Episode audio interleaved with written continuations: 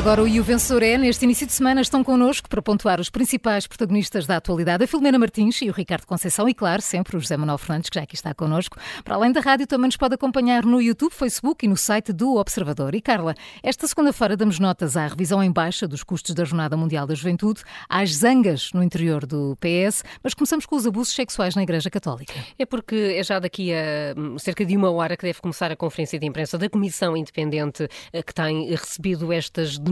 O assunto é incontornável e, uh, Filomena, mesmo sem a conferência de imprensa uh, já a começar, queres dar uma nota a quem? Ora, vamos lá ver. eu, eu, eu, acho que, que a Igreja Portuguesa começou tarde e começou mal a lidar com os casos dos abusos sexuais. Uh, tarde por vários motivos, Uh, acho que agiu depois de quase todos os outros países, quase por arrasto. Uh, há 40 anos que os Estados Unidos viram os primeiros sinais e que investigaram. Uh, acho que França, Austrália, Irlanda, Alemanha, Espanha também atuaram nas últimas duas décadas perante estes escândalos. o assunto começou a ser motivo de preocupação já com João Paulo II, passou para o Ratzinger e teve especial relevo com, e com letra de lei da Igreja com o Papa Francisco. E, e, acho também que começou mal, porque há, há quatro anos, quando, aliás, em fevereiro, uh, o Observador publicou a grande investigação em silêncio uh, e começou a destapar o véu do que o nosso país não era, infelizmente, uma exceção de uma, uma realidade eh, internacional e que é hedionda. A Igreja dizia, a Igreja Portuguesa dizia que havia aqui apenas aqui e ali um outro caso. E viu-se que não havia apenas um ou outro, havia muitos. Uh, mesmo depois de ter decidido finalmente avançar com esta comissão independente o ano passado, uh, não foi fácil, mesmo assim, conseguir o acordo de todos os bispos para abrir os arquivos diocesanos, uh, onde estavam os documentos secretos que são essenciais para esta investigação. Foi preciso alguns meses, atrasaram-se os trabalhos e obrigou mesmo a deslocações ao Vaticano para que isso fosse, fosse, fosse fossem abertos esses documentos. Um, e o que aconteceu ao longo da investigação deste último ano também não me deixa uh, muito otimista, eu confesso. Disse-o aqui, aliás, uh, mesmo em relação à justiça, porque apesar da Igreja ter, tido, ter, ter, dito logo que esta comissão não se ia dedicar a uma investigação criminal, uh, prometeu mesmo assim que as denúncias de crimes que não tivessem prescrito seriam encaminhadas para a justiça. Uh, mas até junho, uh, eu penso que 17 denúncias foram enviadas para o Ministério Público. Uh, em outubro disse que podiam vir a ser 30. em outubro, a Procuradoria-Geral da República assumiu que 10 dos inquéritos instaurados, mais de metade, 6, já tinham sido arquivados. E o problema, segundo o Ministério Público, e aqui estou a falar agora da Justiça, está na dificuldade de encontrar as vítimas, que não se querem identificar, e até os alegados uh, criminosos ou suspeitos, uh, que também não, nem sempre são identificados, e porque há falta de provas. No entanto, a, a Polícia Judiciária queixa-se que os, estes casos arquivados não lhes chegam uh, e diz que tem meios para investigar de outra forma que não o Ministério Público, para perceber se essas pessoas podem ainda estar a cometer crimes semelhantes. Porque, na verdade, a regra da Igreja foi sempre mudar os suspeitos de paróquia ou de funções. Uh, e poucos foram, aliás, os casos que chegaram à PJ, porque os que lá chegaram foi o próprio Pedro Strecho, que coordenou a comissão, que os entregou diretamente. E há casos destes, durante o, o próprio funcionamento da comissão, que continuaram a acontecer. Nós continuámos a, a, a denunciá-los e aconteceram da mesma forma, com os padres a mudar de paróquia. E depois das polémicas que também incluíram uh, durante este, o, o, funcionamento da Comissão durante o último ano, com casos escondidos, até pelo que envolveram o, o Cardeal Patriarca de Lisboa, incluíram o próprio Dom Jorge Nelas quando sou Dom Ximenes Belo, incluíram declarações no mínimo muito infelizes de Marcelo Rebelo de Sousa. Eu, neste momento, estou uh, muito na expectativa. Resta-me agora perceber o que vai trazer este relatório, mas sobretudo o que vai fazer a Igreja com ele. Uh, houve várias atitudes diferentes nos vários países onde, onde aconteceram investigações semelhantes. Um, até 3 de março, só daqui a 3, quase Aqui três um... semanas, Sim. haverá esta Assembleia Plenária Extraordinária da Conferência Episcopal para falar do documento que vou analisar. Eu não sei que tamanho vai ter o documento, mas três semanas é muito tempo. Uh, Dom José Ornelas ontem, quando recebeu o relatório, uh, afirmou uh, que é preciso assumir estes dados, refletir sobre o seu significado e decidir o melhor seguimento para fazer justiça ao ferimento das vítimas. Eu, se for assim, se for assim, uh, mesmo daqui a três semanas, estarei aqui a aplaudir e a pedir perdão pela minha falta de fé. agora, se não vierem daqui as devidas consequências e isto acabar com umas recomendações e uns simples pedidos de desculpa, até porque nós estamos a poucos meses de uma Jornada Mundial da Juventude que já vai uhum. polémica quando passe, então eu uh, continuarei a acreditar que a Igreja quer mesmo manter-se muito pouco católica, alheia ao inferno que causou às vítimas e a pregar uma religião que não pratica e eu não vou perdoar.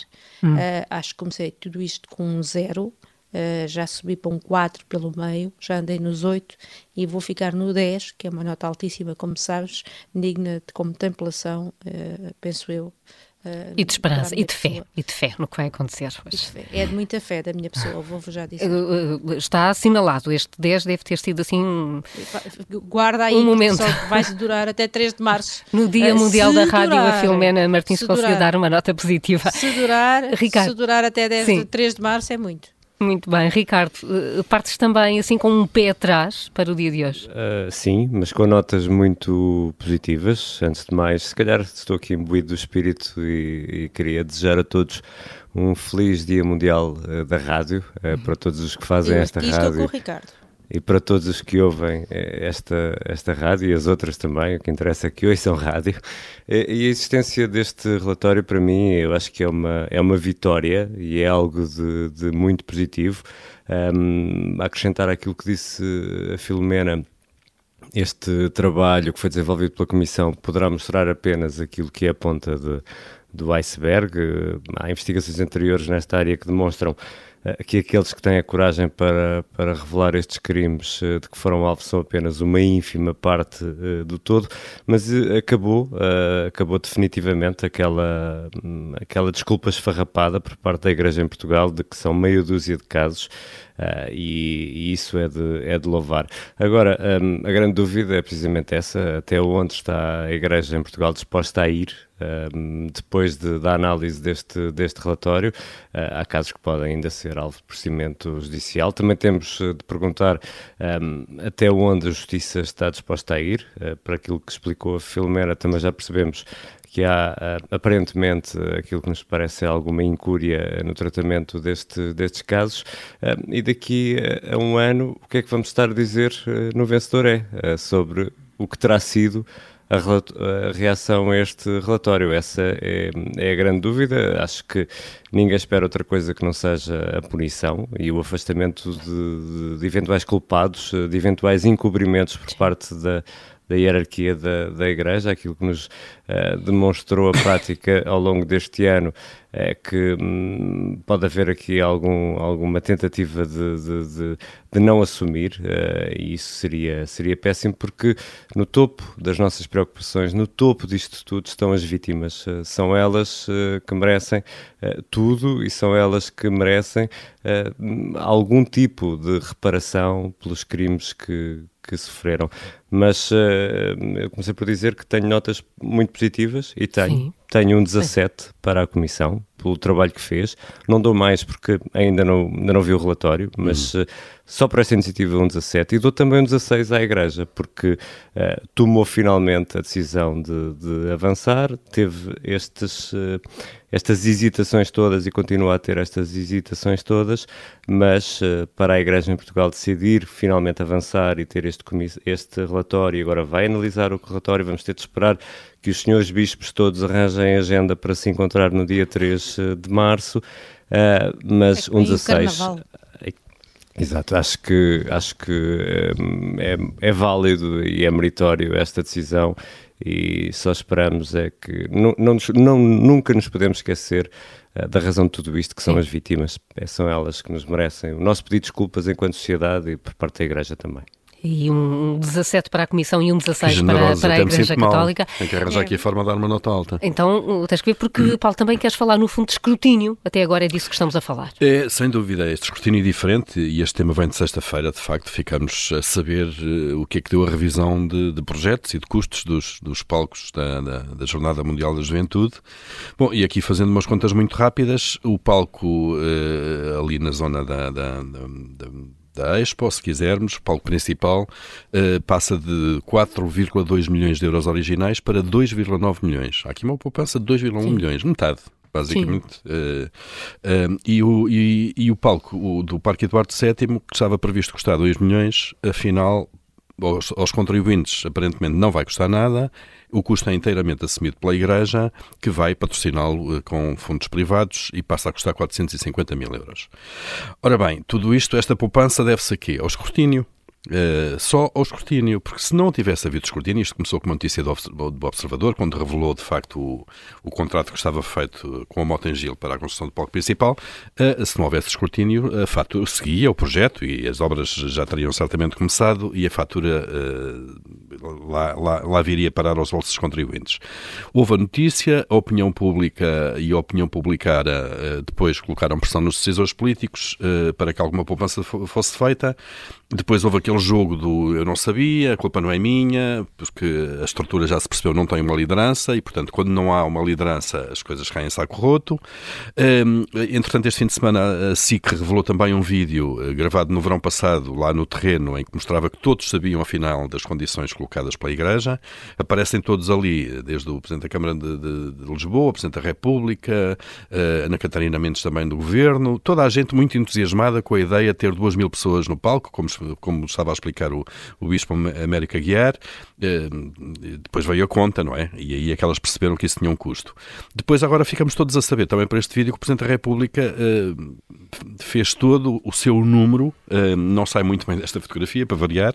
Depois da notícia do Observador, pediu as explicações, depois, passado duas horas, achou que as explicações estavam fantásticas, depois percebeu que a pressão não, não, não, não desapareceu e afinal as, as explicações já não eram fantásticas, era preciso fazer qualquer coisa. Enfim, o que é que ficamos? Resumo desta história, que ainda não acabou. Uh, não houve cuidado desde o início, rigorosamente nenhum, pelo dinheiro dos contribuintes. A Igreja apresentou uma lista de encargos porque não era ela a pagar a fatura e, portanto, quando é para os contribuintes está tudo bem. Quando passa a ser a Igreja a fazer um palco, o custo cai de 2 milhões para 450 mil euros, Parque, do Parque Eduardo VII, e, portanto, é preciso mais respeito pelo dinheiro dos contribuintes. Já agora uma nota muito breve. Muito breve sobre a conferência de imprensa de sexta-feira, eh, que onde estava Carlos Moedas, mas também o Bispo América Guiar, eu, a determinada altura, pareceu-me ouvir do Bispo América Guiar uma postura de político que estava a candidatar a um cargo. Portanto, ele teve ali um, uma lógica de liderança e de, de, discurso que parecia que nos estava a convencer qualquer coisa do género. Peço que acreditem que estamos a fazer o melhor, com toda a transparência e abertura. Já percebemos que não, agora parentes meu, com a consciência de que somos pequeninos, de que não somos a última Coca-Cola. Nós sabemos, nós queremos e vamos fazer. Quer dizer, eu dispenso muito bem este discurso do Bispo. O Bispo trata da Igreja e dos seus dinheiros. O Bispo não é o responsável, porque não pode ser responsável, eh, responsabilizado, responsabilizável, se quisermos, pelos dinheiros públicos. Portanto, eu dispenso esta estas chazadas do, do, do Bispo América Guiar, um, ele que, que trate das questões da Igreja, dos dinheiros da Igreja e que deixe o escrutínio, que não foi feito até agora, uh, para quem deve fazê-lo. E, portanto, não, não recebemos lições de moral, sobretudo quem até agora, por quem até agora a instituição uh, e pessoa demonstrou que não tinha grande respeito pelos dinheiros dos contribuintes porque eram os outros a pagar, a pagar a conta.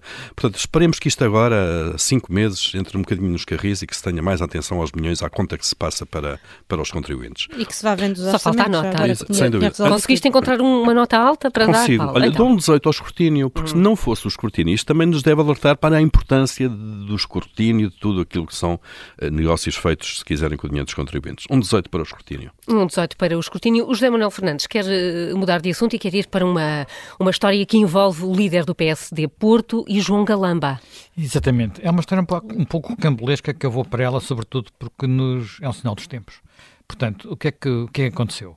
Aconteceu que João Galamba, no exercício normal das suas funções de ministro, nomeou o novo presidente da, do Porto, da administração do Porto de Leixões, e uh, o líder da, da, da Distrital do Porto, que é Eduardo uh, Ferro, Vítor Rodrigues, Eduardo Vítor Rodrigues, Vitor, que é também presidente da Câmara de Gaia que é também ainda. presidente da Câmara de Gaia ainda, ficou zangadíssimo, porque estas coisas não se fazem assim.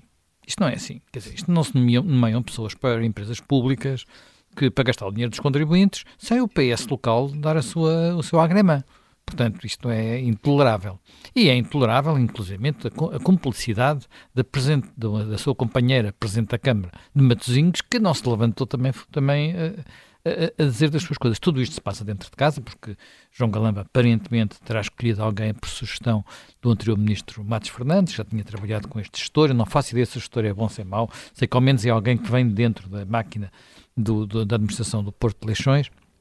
Agora, nós já estamos num ponto em, de tal degradação de costumes em que estas discussões uh, de intendência se fazem na praça pública, em que o PS vem discutir na praça pública uh, o seu direito, enfim, antigamente nos tempos, nos tempos medievais havia uma coisa chamada direito de pernada, que eu não vou entrar em detalhes sobre o que é que era. Mas no fundo é, é, é um bocado parecido com isso. Samuel, dizer, explica os... lá, explica lá. uma lição de história, vai lá. Não, não, não, vamos, não vou entrar por aí. Uh, estamos, já pode haver gente mais não vou ouvir, portanto vamos ficar só por aqui. e portanto, uh, basicamente, eu vou dar uma nota muito negativa, vou dar, olha, eu vou para o meu chumbo direto, já não dou há tanto tempo, eh, e vou para o chumbo direto porque eu sei que agora o chumbo direto não nos livra das pessoas, mas Eduardo Ferro Rodrigues vai ser é o último mandato. É, é, Eduardo Vitor Rodrigues, Eduardo não Vitor é? Rodrigues, não é? Eduardo, hum. Há um, também o Eduardo Ferro Rodrigues, de Sim. facto. Eduardo Vitor Rodrigues vai deixar de ser Presidente da Câmara de Gaia, porque é o último mandato que pode exercer, portanto não preciso estar a dar uma nota muito elevada para não ver por cá muito mais Mais tempo. cedo ou mais tarde, ou estava, mais cedo do que mais tarde. É Acabava só com notas positivas hoje. Não, hoje vai, não, não, não. tinha aqui uma negativa. Temos aqui finalmente uma nota negativa a mostrar que há coisas que não mudam no E o Vencedor é, que regressa amanhã à mesma hora. Até amanhã.